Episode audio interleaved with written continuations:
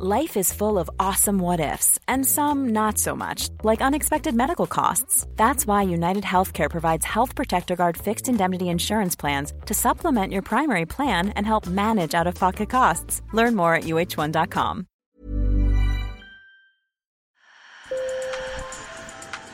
Bonjour. Hello. Hola. Marhaba bikoum. Sur le fil. Le podcast d'actu de l'AFP. Des nouvelles choisies pour vous sur notre fil info. Samedi 22 avril, on célèbre la journée internationale de la terre nourricière. Alors j'ai eu envie de faire un podcast sur un de ces hôtes que l'on oublie trop souvent, un petit animal adulé par Cléopâtre, le ver de terre. Saviez-vous que ce peuple animal discret représente la première biomasse animale de nos sols? Mais surtout il a un rôle fondamental pour l'équilibre de la biodiversité et le bien-être des plantes. Et comme d'autres espèces essentielles, sa population décline. Pour en parler, nous partons à la rencontre d'un homme qui se passionne depuis des années pour les vers de terre et défend inlassablement leur cause, l'agronome et écrivain Christophe Gatineau. Un sujet préparé avec mes collègues Madeleine Pradel et Delphine Paysan. Sur le fil.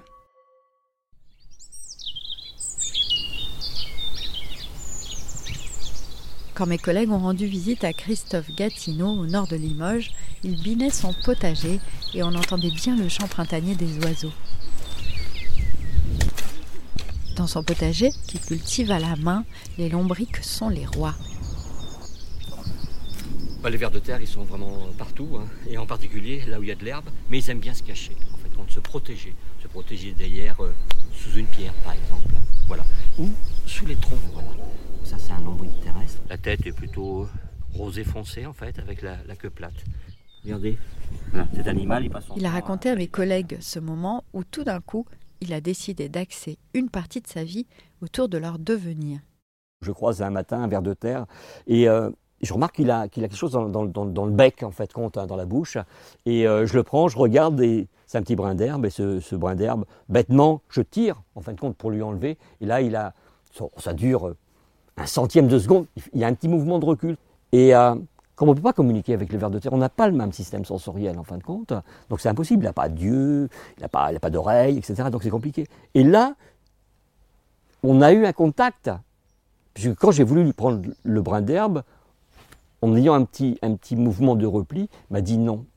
En fait, ça, moi j'ai basculé en fin de compte. Et à partir de ce moment-là, je me suis mis vraiment à écrire sur les vers de terre et à défendre leur cause, oui, bien évidemment. En 2016, Christophe Gatineau a écrit sur son blog Le Jardin Vivant un article sur le sujet qui a eu tellement de succès qu'il a reçu l'appel d'un éditeur. Il a alors publié son premier livre, L'éloge du ver de terre, devenu un best-seller. Il vient de sortir un deuxième tome. Ce sont des marqueurs de la biodiversité et de la bonne santé des sols. Un sol qui est gavé de vers de terre, on sait que c'est un sol qui est gavé de vie en fin de compte. Et quand ça vit, ça transforme la matière organique, les plantes sont vivaces, la vie est là, la vie s'exprime. J'ai aussi appelé Christophe Gatineau et il m'a très bien expliqué pourquoi les vers de terre sont si importants.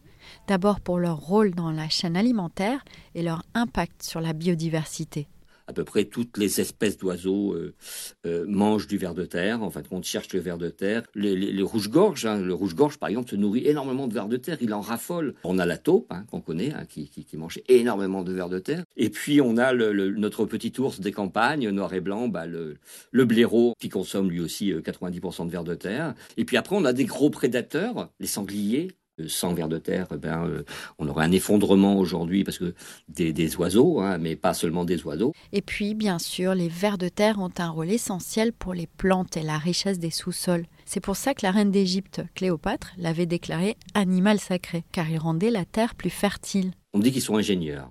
Euh, les ingénieurs, pourquoi? Ben, pas Tout simplement parce qu'avec leur galerie, ils participent à oxygéner le sol, hein, c'est-à-dire que l'oxygène peut pénétrer dans le sol, et puis l'eau peut pénétrer dans le sol aussi. Ils participent à humidifier le sol, en fin de compte, à l'aérer. Voilà. Alors souvent, on les qualifie aussi de digesteurs. Ben, pourquoi? Ben, Parce qu'ils consomment, ils consomment la matière organique. Et les plantes, en fin de compte, se nourrissent de leurs urines. leurs urines, elles sont riches en urée, en azote, mais aussi en, en tous les nutriments dont ont besoin les plantes. L'agronome m'a appris que les vers de terre sont hermaphrodites et qu'une certaine espèce est même cultivatrice, une rareté. C'est le lombric terrestre, c'est ce ver de terre commun en fait. Et euh, ce qui est intéressant, bah, c'est qu'il vit dans un terrier, il se construit une chambre, il a conscience de son environnement, euh, il, euh, il peut fabriquer sa nourriture, il fait partie des rares animaux aussi à cultiver sa nourriture. Il va les récolter sur le sol, papier, tout ce qui peut, toute la matière organique possible et imaginable, mais qu'il ne peut pas digérer. il va il va la transporter à l'intérieur de son terrier, il va la faire composter par les champignons et les bactéries, et après il va la consommer en fin de compte. Malheureusement, selon l'agronome, depuis les années 60, la population des vers de terre a été divisée par 5, car les pesticides et engrais chimiques les tuent, même si au début, on croyait que c'était la solution miracle quand, j'étais enfant, on avait des, à des, fois quand le, climat n'était pas propice, en fin de compte, vous aviez bon ben un, épi de blé euh, par-ci par-là, un épi de blé par-ci par-là, ça nous faisait, on, tirait 10 quintaux, 20 quintaux, la récolte était minable, alors 10 quintaux, 20 quintaux, ben, c'est une ou deux tonnes. Aujourd'hui, avec la chimie, on monte à 10 tonnes. Moi, j'ai été formé à la protection des, la protection des cultures, la protection chimique des cultures, et ce qu'on nous enseignait à la fin des années 70, c'est que la biodiversité ne servait à rien. Moi, j'étais formé à la destruction de la biodiversité. Les plantes ne sont plus plus nourris par le travail des vers de terre ou par le fumier, comme pendant des millénaires, mais par les engrais, et un cercle vicieux s'installe qui appauvrit les sols. Et plus il se dégrade, plus l'agriculteur va remplacer cette fonction-là par la chimie. Et plus il utilise la chimie, plus il a besoin d'utiliser la chimie, moins il y a de vers de terre en fin de compte, et moins il y a de vie, surtout dans les sols. Et donc c'est une forme de fuite en avant finalement, L'idée de Christophe Gatineau, c'est qu'il faut revenir à un autre type d'agriculture, déconnectée des marchés, et que les agriculteurs puissent être plus nombreux et revenir à un travail à l'ancienne, sans pesticides, ce qui prend évidemment beaucoup plus de temps.